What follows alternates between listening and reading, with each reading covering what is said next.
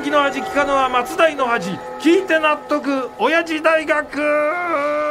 ということで今週も親父大学の講義を行います。私が当親父大学のパッション教授吉田照美であります。よう教授、はいはい。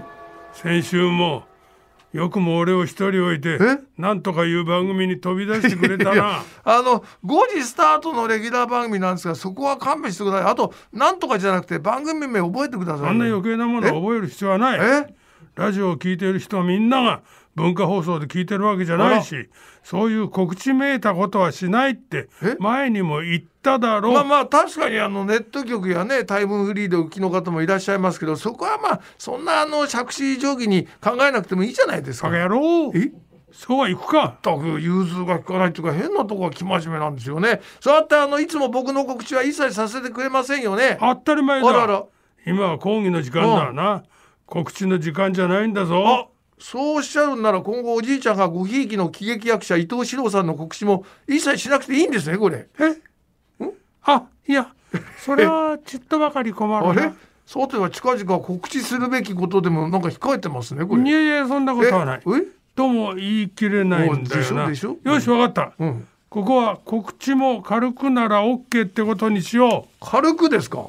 できればあの2つ告知させてほしいんですけど。うなんだよえ？2つって。この後の番組の告知だけじゃないのか？いやいやできればあのポチッとやると新刊の本が自宅に届くシステムのね漫画も告知させていただけるとありがたいんですけ時ど間の問題もあるんだから両方ってわけにはいかんだろそうですか？告知をしたいのならどっちか一つ選べ、うん。そうじゃなきゃこの話はなし。じゃあポチッとで。おいおいあっさり決断したな 全然迷いが迷いがない。そりゃそうですよ。だってこの後の番組は告知用がしまいが関係ありませんけどそっちはあのアマゾンのサイトからポチッとしてくれればね僕の口座にチャリンチャリンとお金が入ってくる仕組みですから。この野郎。え？本性を表しやがったな。いいややいやまさに主戦度銭ゲバ腐れ下道をもう一つおまけで金の亡者め。そりゃそうですよ。だって僕が世間から何て言われてるかご存知ないんですか？あ？右手で絵筆を取りながら左手で電卓叩いて金勘定。しかも転んでもただじゃ起きない。何もなければ犬のクソでも掴んで起きるって言われてんですよ。こいつえ？自分で言ってるよ。え？ってことはこれらは全て事実いなのか？まあしかしなんでこんな評判が立つかな？あの時転んだところ誰かに見られてたのかなこれな。あさてはこいつ転んだ時本当に犬のクソ掴んでやがる。汚ねえやつだな。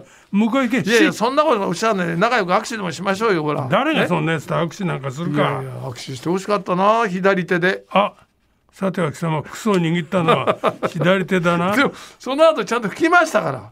拭くなせめてちゃんと洗え、まあまああの細かいことはいいとしてですね早く告知させてくださいよ。細かくないだろう。え？こいつ欲に目がくらんで全然答えてねえな。おもうそこまで言うならしょうがない。貴様の告知に協力してやるよ本当ですか？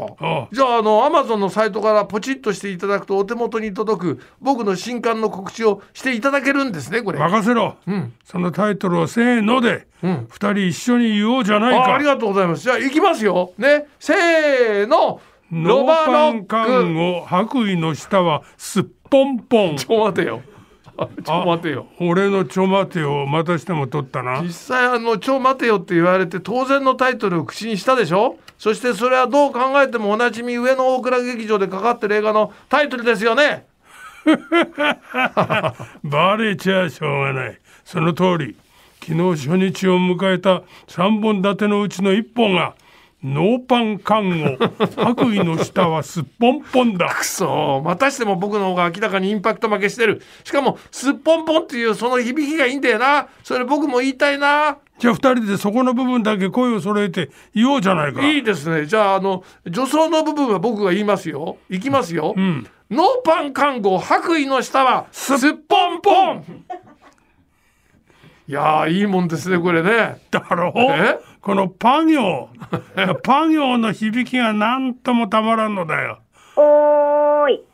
下ネタですか？いやいやあらあー 元伊沢温泉観光協会の保坂真由美に冷静にというか棒読みで指摘されちゃいましたこれね。なんだかすっかり冷水を浴びせられたな。そうです。まあ気分もね萎えましたしちょうどあの時間も来ちゃったんで今日今週はねこの辺で締めに行っちゃってください。お願いします、よし。じゃあ行くぞうんシロ今日もまたまた一つ知恵つけちゃったもんな。ポンポンしか残らない